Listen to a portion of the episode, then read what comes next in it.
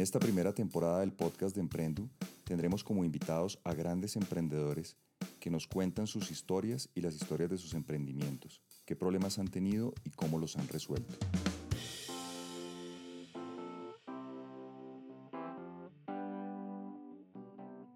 Muy buenas tardes a todos. Estamos hoy, como siempre, con un invitado muy especial, eh, un ingeniero colombiano que fue pionero en el negocio de los mensajes de texto en Colombia, allá por el año 2001, y saliendo de la universidad creó su primera compañía. Eh, posteriormente creó otra empresa y tomó la decisión de irse a hacer su MBA en Estados Unidos. A diferencia de la gran mayoría de emprendedores, tomó la decisión de emplearse por un tiempo para aprender cosas del mundo corporativo. Posteriormente hizo algo muy interesante que fue fundar su empresa, Túnel, en Boston, en Estados Unidos. Carlos, muy buenas tardes. Rafael, buenas tardes. Muchas gracias por la invitación. Es un verdadero honor estar aquí y ser parte del, del podcast de Emprendo. No, Carlos, al contrario, es todo un honor para nosotros. Carlos, ¿cómo es la historia tuya para que te convirtieras en emprendedor? Bien, Rafael. Digamos que mi historia como emprendedor arranca en una época en donde la palabra emprendimiento no estaba tan de moda como hoy. Em, eh, o por lo menos no era tan conocida como hoy. Y arranca en mis años de universidad. Yo recuerdo estar em, siempre muy inquieto tratando de ver cómo hacía dinero para, para poder salir los fines de semana con los amigos, ¿no? Vendiendo licencias de Microsoft Windows y Office en, en empresas de personas conocidas. Y eso fue, digamos que los primeros, primeros años de, de, universidad. Luego de eso, una historia muy interesante ahí eh, que me cambió el, el, creo que la vida y fue responder a un aviso en el periódico, Rafael. Y esto, esto fue un aviso que publicaba en esa época Microsoft en el periódico de los lunes, que era el periódico en donde se hablaba de computadores y en donde estaban reclutando un equipo de pelados que querían eh, empezar a trabajar con Microsoft desde sus universidades, desde su, desde, desde el, digamos que el, día a día de, estudiante, pero haciendo algo muy interesante en ese momento que era eh, ayudarle a empresas a resolver retos de negocio con herramientas Microsoft. Y esto, esto yo lo veo ahora en perspectiva y fue una exposición muy temprana y muy interesante a problemas en el mundo empresarial. Éramos 15 personas pelados todos muy inquietos, eh, visitando empresas cada dos o tres semanas y, viendo cómo podíamos aprovechar la tecnología para poder resolver retos de negocio. Y hacíamos eso sistemáticamente todo el año, mientras estudiábamos. Entonces fue algo muy bonito y creo que eso, eso fue una experiencia que, que despertó como el interés en el mundo de los negocios y las empresas. Por otro lado, en esa línea, sigo en mis últimos años de universidad, Rafael, y fascinado por las historias de emprendimiento, me meto en clases de creación de empresas, en planes de negocios y otras cosas. Y ahí lo que hemos hablado estos días es la importancia que tiene eh, para un emprendedor poder, poder escuchar estas historias, poder escuchar historias que le ayuden a uno a, hacerse el cuento de que sí se puede y, y a, realmente a convencerse de que eh, ese paso se puede dar. Entonces, en esos últimos años de universidad yo salto con un grupo de compañeros con quienes hicimos unas tesis eh, muy afines y nos obsesionamos con la idea de que Internet tenía que estar presente en los celulares y que esa era la nueva, la nueva ola en la que nos podíamos montar, sobre todo después de la decepción colectiva que hubo en la explosión de la burbuja de Internet en el 2001. No sé si Rafael se acuerda de esto. Claro, claro. 2001, explosión de Internet, todo el mundo pierde la, la esperanza en la industria, pero empieza a haber una luz en donde los celulares que venían creciendo se, se volvían una, una oportunidad, se convertían en una oportunidad para, para Internet. Entonces ahí nace una primera compañía que fundamos justo después de graduarnos de la universidad, em, que se llamaba S Wireless. Ahí creo que nos conocimos con, con Rafael cuando estaba en Avantel. Y, de nuevo nace, esto nace también de, una, un evento muy, una circunstancia muy particular y fue de haber levantado en un evento la mano, pero un evento de lanzamiento de un operador. Y levantamos la mano y después de haber entendido que había una oportunidad de resolver un problema de huevo y gallina en, ese, en, ese, en esa nueva etapa que estaban enfrentando los operadores móviles en el momento. el problema del huevo y la gallina era que los operadores todos estaban preparando sus redes, sus, sus eh, infraestructuras, sus productos, sus, sus eh, estrategias comerciales y de mercadeo para vender eh, Internet en el celular. Pero no había absolutamente nada que ver en los, en, los celulares. había un problema de, bueno, ¿quién va a estar proveyendo el contenido que la gente va a ver? Nosotros estábamos hoy ahí en ese momento con una, con una solución que, que atacaba ese problema. Entonces, Ahí tuvimos tres años de crecimiento, un golpe bien fuerte después de los tres años porque la apuesta tecnológica en la que nos montamos se vino al piso, pero ahí luego después de ese problema eh, nace Inalambria y posteriormente nace eh, Túnel. Pero esa es como, la historia corta y eso es como el, génesis de, de, la historia de emprendimiento. Carlos, ¿y cómo surgió la idea de túnel? Porque, porque hay una parte que creo muy importante de contarle a, a, nuestros oyentes y es la ida de Carlos a Estados Unidos y el montaje de la compañía eh, como parte, digamos, de, un proyecto de vida que incluía irse a, estudiar un posgrado. Sí. Bueno, antes de Túnel, nosotros arrancamos Inalambria. Esto fue tres años después de haber arrancado la primera compañía. Eh, Inalambria nace de una observación, literalmente, y fue la, observación de ver a muchas personas queriéndose comunicar en el 2003 en, en Colombia, en un, en un momento en donde no habían mensajes de texto, solo se podían, no se podían intercambiar mensajes de texto entre personas eh, y en donde únicamente podíamos enviar mensajes a través de los portales web de los operadores de la época. Entonces, la observación es, ¿por qué no creamos algo en donde la gente, los amigos puedan enviar mensajes a sus amigos sin importar a qué operador pertenecen? Y ahí nace Inalambria. Eso, eso es una historia bonita porque de ahí empezamos a ver cómo cada vez más empresas nos empezaban a pedir lo mismo y nos tocó empezar a construir un modelo de negocio para atender las necesidades de las empresas. Esa historia de Inalambria eh, ocurre muy rápido, son más o menos unos 12 años de, crecimiento, pero también como lo hablábamos, Rafael, hay un momento en donde uno se pone a pensar si, si está haciendo eh, lo suficiente y si, y si se está retando lo suficiente. Y ahí es donde viene Túnel y es donde viene primero eh, la decisión de coger mis maletas e irme con mi familia a estudiar afuera, que era una de las listas de los puntos de la lista de chequeo que tenía, tenía en la vida. Entonces termino en, en la universidad, termino haciendo un MBA, un ingeniero eléctrico haciendo un MBA y sale uno de la universidad contagiado con este entusiasmo de, emprendimiento de nuevo. me pica otra vez, creo que el bicho, este que nos pica a los que estamos en esto desde hace un tiempo y, aquí nos empezamos a imaginar cómo debería cómo deberían poderse comunicar las empresas con sus diferentes audiencias en un mundo en donde ya todo el mundo tiene un celular, pero sobre todo un celular inteligente. Eh, ¿Cómo es ese mundo ideal en donde las empresas se comunican con quien quieran a través de sus celulares? Y ahí nace Túnel. Básicamente, Túnel es esa, esa solución en la que hemos venido trabajando ya durante más de cinco años y hemos venido creciendo. Carlos, ¿y cómo se fundió ese emprendimiento? Y sobre todo, digamos, procedimentalmente, ¿cómo, ¿cómo funciona la cosa en Estados Unidos? ¿Es más fácil que montar empresa acá? ¿Es más difícil llegar a los clientes? ¿Cómo es ese día a día ya con la empresa montada? Bueno, yo no soy el, el emprendedor más experto en levantar capital, eso tengo que ser, tengo que ser muy honesto. En realidad, eh, las compañías que hemos creado se han, se han fondeado con inversionistas ángeles eh, realmente así arrancó ese wireless, inalambre igual. Eh, tuvimos la fortuna de arrancar con recursos propios y luego con inversionistas ángeles. Sin embargo, hoy no tenemos todavía eh, o no hemos salido a buscar inversionistas institucionales.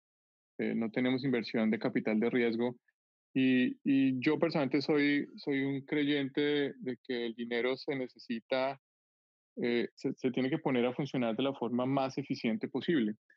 Eh, nosotros estamos en este momento en una ruta de crecimiento en donde es muy probable que más adelante hagamos ese esfuerzo de salir a buscar dinero para acelerar el crecimiento. Sin embargo, yo, no creo que el, el modelo en Estados Unidos o en Colombia sean muy diferentes. Hay personas, hay redes de influencia, hay, redes de confianza, hay personas que creen en personas que pueden llegar a sacar ideas adelante y, y, eso es precisamente lo que pasa cuando uno va y busca inversionistas en estas etapas tempranas, digámoslo así. Eh, es, es, importante también notar que el, la inversión temprana usualmente se da cuando, cuando, un, cuando hay detrás una persona que tiene potencial para sacar una idea adelante. Digamos que las inversiones de estos inversionistas ángeles no necesariamente se dan eh, con, con empresas o hacia empresas que ya tienen el modelo de negocio completamente afinado, que ya tienen un product market fit, que ya tienen algún tipo de, de, digamos que, señal clara de, crecimiento y de, de potencial. Realmente lo que la mayoría de estos inversionistas hacen, Rafael, y esto pasa, eh, pasa así de esa forma pasa en, Estados Unidos y nosotros aquí lo vemos claramente, es que la mayoría de ellos están buscando, son emprendedores que tengan eh, las ganas y que tengan eh, esta, esta obsesión por resolver un problema a toda costa y que sin importar si lo van a resolver con un producto A o B y en un mercado C o D, realmente están completamente obsesionados con resolverlo. Y eso es un poquito lo que, lo que yo, yo aprecio muchísimo en un mercado como el, el americano, que ese tipo de, de convicciones son las que realmente permiten tener ese tipo de apoyo de, de, los inversionistas. Yo no estoy seguro en Colombia cómo funcione, para ser muy honesto. Eh, estoy un poco desconectado del, de la escena de emprendimiento en Colombia. Sin embargo, de, nuevo, entre más temprano es, el, es la inversión, eh, es, es, más una inversión en la persona que en, que en el producto o, en, en, la compañía que se ha venido montando hasta ese momento. En la persona y en su equipo, en realidad. Es, es el, el, equipo que está detrás. Eh, y eso es un poquito como lo que, lo, lo que he podido aprender acá de lo que hemos venido haciendo. Carlos, y el tema de la confianza, lo hablábamos alguna vez los dos, eh, si es diferente allá que acá, es decir, en, en, en Colombia, eh, esa, esa inversión normalmente se obtiene eh, habiendo generado confianza por muchos años de haber hecho las cosas bien. Eh, ahora, pues, lógicamente está, está apareciendo mucho más el capital de riesgo, pero ¿cómo funciona ya? ¿Cómo, ¿Cómo partiendo de cero uno genera esos círculos de confianza para que la gente invierta en uno o para no ir, digamos, tan allá, para que las empresas lo reciban a uno y digan, oiga, esta es una, es una empresa confiable, hagámosle. Sí, esa es una buena pregunta, Rafael. Yo creo que ahí hay una diferencia grande, mientras que en Colombia, eh, como decimos los ingenieros, por default tendemos a desconfiar. Esa es la, esa es la norma, desconfiar primero y luego mirar a ver cómo se, cómo se, se, se empieza a generar confianza. Aquí es un poco al revés. ¿sí? Hay, hay confianza por default. Eh, entonces no es tan difícil poder romper esos círculos eh, y es mucho más fácil poder de entrada rodearse y generar confianza y construir encima de eso muy rápidamente.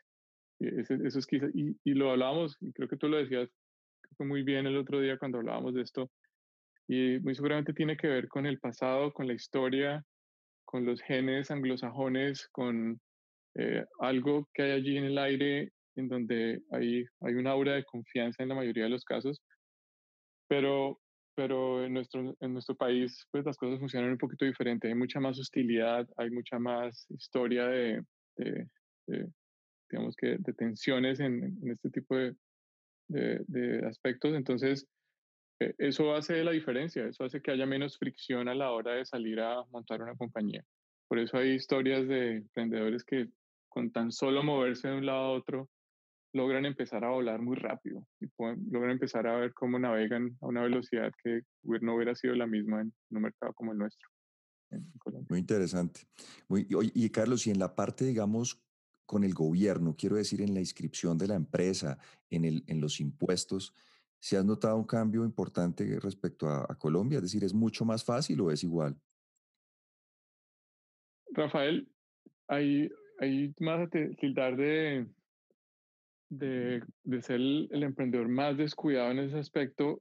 Yo personalmente creo que ese es un tema completamente secundario, por lo menos en, emprendimientos relacionados con tecnología. Em, yo cuando hablo con muchos emprendedores o, con, cuando tengo la oportunidad de, de, entusiasmar a otros, eh, es, esta pregunta siempre sale en algún momento y es, eh, ¿qué pasa con las restricciones? Eh, ¿Qué pasa con los trámites? ¿Qué pasa con los procesos? En realidad, uno debería ver eso como algo que, que, que no debería ser una distracción. Eh, tanto en Colombia como acá, yo creo que hay, hay, hay un set de reglas que, que se definen que hay que cumplir. Sin embargo, la mayoría de emprendedores tienen que hacer a un lado como esa distracción para, por lo menos en tecnología, asegurarse de que los primeros años son años obsesionados en lograr lo que aquí en Estados Unidos llamamos el, eh, lo llaman en la industria el product market fit, el lograr que tu producto vea la luz, digámoslo así, que haya una atracción, que el, que el, producto logre ser una pieza, un producto, un servicio que, que genera interés en una empresa o en un individuo hasta el punto en donde ese individuo está dispuesto a pagar por él, o esa empresa está dispuesta a pagar por él. Entonces, la obsesión durante los primeros años es esa, cualquier otra cosa es una distracción, incluyendo la contabilidad, la incorporación. Obviamente hay que tener resueltos muchos de estos problemas. Una de las ventajas que tiene eh, operar en este tipo de ecosistemas es que el modelo funciona muy bien. Hoy trabaja uno con firmas de abogados y compañías que entienden muy bien que las compañías que están haciendo no se pueden distraer por ese tipo de, de problemas o ese tipo de, de, trámites y de, cosas que hay que, estar haciendo y que son importantes sin duda. Y inclusive algunas de ellas eh, financian o por lo menos postergan el cobro de ese tipo de servicios. Entonces ahí, ahí es, muy normal, por ejemplo, que si una, una startup nace de alguna, algún grupo de estos, algún clúster de estos de innovación, sea adoptada por alguna de estas firmas o pueda tener acceso a alguno de estos programas de, de aceleración de estas firmas y en donde uno no se preocupa absolutamente de nada, eh, Rafael. Uno simplemente eh, confía en ellos para un momento en donde la compañía empieza a crecer mucho más rápido y ellos empiezan también a recuperar su, inversión en uno. Pero, pero en el fondo, mi punto aquí es eh, cualquier cosa que no conduzca a, a, digamos que acelerar ese proceso de búsqueda del product market fit es una distracción, tanto en Colombia como acá.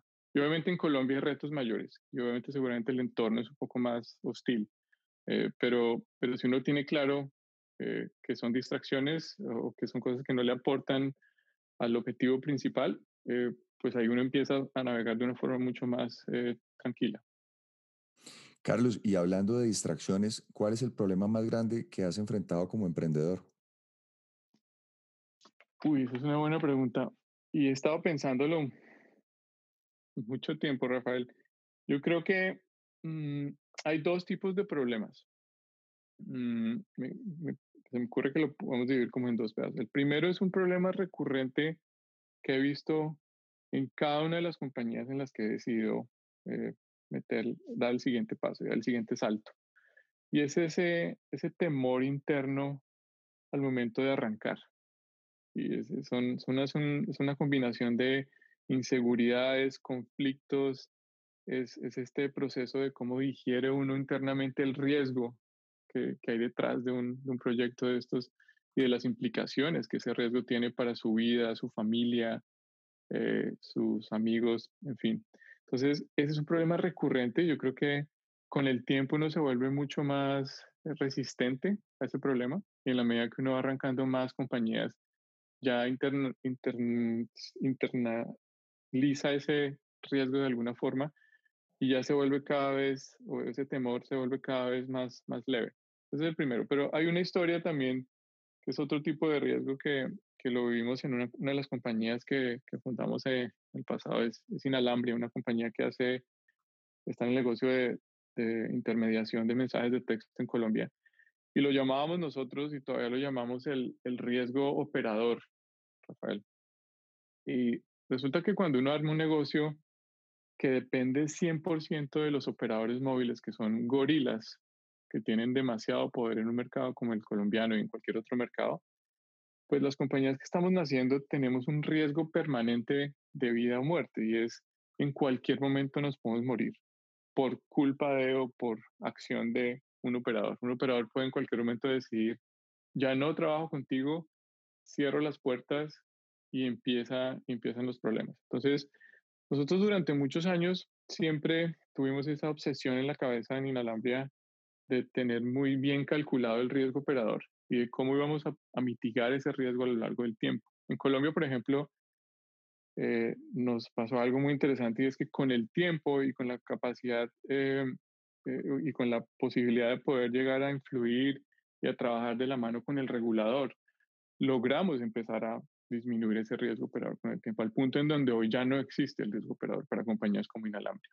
Entonces, ese es el tipo de retos grandes que, que se viven y que no son simplemente problemas que se enfrentan y hay que resolverlos, sino que son problemas que están allí y no son fáciles de resolver, hay que plantear soluciones que pueden tomar años, eh, pero con perseverancia creo que se pueden resolver.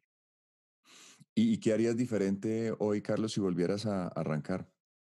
Wow, yo creo que en todos y en, y en cada uno de los negocios en los que he estado, que son la mayoría de tecnología, yo hubiera hecho algo diferente y sería, hubiera sido invertir mucho más y desde mucho más temprano en mercadeo, Rafael.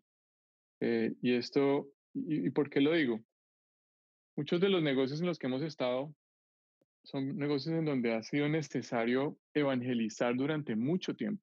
Ha sido necesario contar la historia una y otra vez, una y otra vez. Y hacer eso con una maleta al hombro y tocando puertas todos los días es una tarea supremamente costosa en tiempo.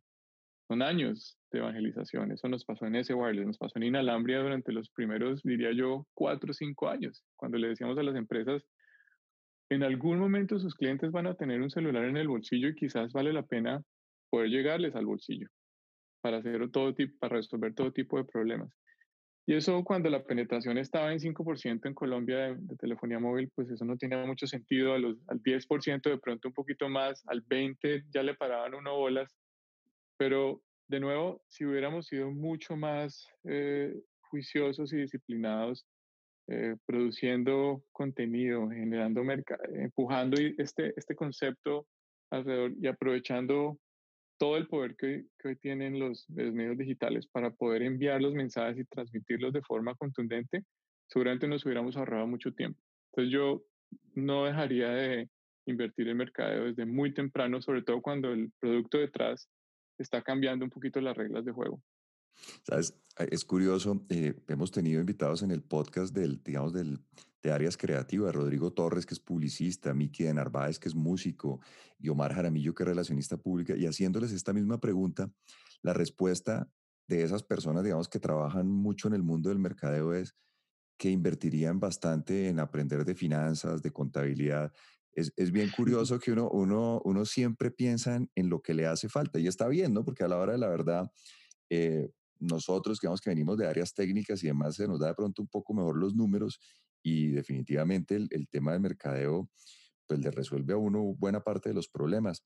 Carlos, si tú tuvieras que darle un consejo, digamos, a un emprendedor de 22, 23 años o de 30 o 40, quiero decir más al que está empezando en el negocio o en un negocio alrededor de la tecnología, ¿qué consejo le darías? Eh, sí, si Rafael me lo permite, yo creo, yo creo que no solo hablaría de uno, sino de, dos o tres consejos. El primero, eh, yo creo que estamos viviendo en una era privilegiada, definitivamente, en donde podemos crear negocios globales desde el día cero. No tiene sentido pensar en, crear negocios que no sean globales. Eh, a diferencia de los negocios que se crearon en la era industrial, digámoslo así, donde los bienes, los activos, la, producción, todo esto era importante. Entonces, hoy creo que la, cualquier persona que salga allá afuera a pensar en cómo generar algo que, que realmente eh, produzca impacto, eh, puede pensar en el mundo como su mercado. Eso ya no es tan loco pensarlo. Si desde el día cero uno pudiera diseñar una compañía que, esté, que tenga un plan de dominación global, entre comillas. Eh, segundo, y esto puede sonar medio cliché y seguramente eh, los oyentes lo han oído una y otra vez, Y es, hay que contratar y rodearse de personas más inteligentes y mejores que uno. Punto. Vamos que hay un dicho por ahí que dice que uno se convierte como en el promedio de las personas, de las cinco personas con las que uno se la pasa. Entonces, la, lo que he venido haciendo durante todos estos años es aumentar el promedio de, las, de los proyectos en los que estoy trabajando con cada contratación que hago. Y, y esto suena, eh, suena medio lógico, pero no es fácil hacerlo. A veces es un proceso también arduo, pero si uno se asegura de que el promedio sube todos los días, está elevando la vara y está pudiendo cada vez, digamos, exceder las expectativas de todo el mundo.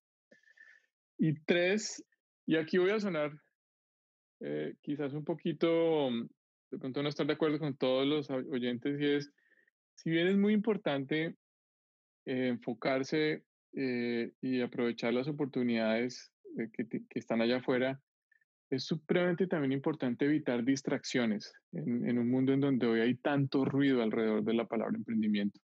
Eh, yo los llamo todos los tipos, digamos que hay diferentes tipos de distracciones. Están los reinados de belleza, están los concursos, están los premios, están los viajes, los cruceros de, innovación, como los llaman. Entonces hay, toda una cantidad de distracciones que a veces no necesariamente eh, conducen a que los emprendedores eh, se enfoquen lo suficiente en sus objetivos, eh, sino que se convierten en, en, en, literalmente oportunidades para desviarse del objetivo. Entonces, yo creo que es importante de nuevo aprovechar todo lo que está allá afuera. Nuestro ecosistema cada vez es más rico y los ecosistemas de emprendimiento cada vez se fortalecen más. Sin embargo, hay que aprender a decir no, hay que aprender a, a, dejar a un lado lo que puede no contribuir al, al objetivo. Eh, y eso eh, al comienzo de pronto es difícil. Eh, uno, se, uno se ve tentado a, a querer figurar o a querer em, ganarse un premio o a querer exponerse de una forma mayor, de una u otra forma. Entonces, ese tipo de, de, de, estrategias funcionan en, en, algunos casos, pero hay que, hay que manejarlas con mucho cuidado. Sabes que me parece muy interesante ese, ese, esa última, ese último consejo que das, porque entre otras cosas es un fenómeno que uno ve mucho en las empresas para retener a los talentos y para hacer que grandes emprendedores de pronto nunca tomen la decisión de salir de su empleo y, y, monten su empresa. Y es que efectivamente en las compañías, cuando la gente va eh, creciendo, digamos, en el organigrama corporativo, cada vez son más los regalos, cada vez son más los detalles que hacen que la persona quede amarrado tanto él como, como su familia a la empresa. Los que hemos trabajado en empresas eh, grandes nos damos cuenta que, que parte de, de lo que a uno le complica la vida de dar el brinco no solamente es el tema económico y el tema de incertidumbre, sino también el amarre que tiene la familia de uno con lo que, con lo que está recibiendo uno de esas empresas. Y es como el mismo fenómeno, es, es una forma de, estoy seguro que alguien lo pensó de esa manera porque se habla de retener talento y es justamente hacer que, que, que esa, ese microbio, ese, ese veneno del emprendimiento no se desarrolle. ¿No será que hay algo de eso también? Yo creo que sí, sí, es, digamos que, y, y para, para complementar lo que dice Rafael, eh, eso se vuelve cada vez más, eh, digamos que más, más visible eh, en la medida que uno avanza en su carrera, ¿no? Con los años cada vez vuelve más difícil poder dar ese salto. Hay, más, hay, hay menos tolerancia al riesgo, hay menos responsabilidades. Hay, eh, entonces, sí, uno, uno empieza a crearse un modelo mental de, de, de conformidad en donde cualquier cosa que atente contra ese modelo, pues, pues lo, lo asusta. Uno y ese susto es el que lo inhibe a uno a dar el salto. Mm. Sí. Pues Carlos, como siempre, qué agradable conversación, qué cantidad de enseñanzas. Muchísimas gracias de verdad por, por aceptar esta invitación. Rafael, no, muchas gracias y, y de nuevo encantado de estar aquí compartiendo la historia con tus oyentes. Gracias, ojalá nos veamos pronto, Carlos. Seguro que sí.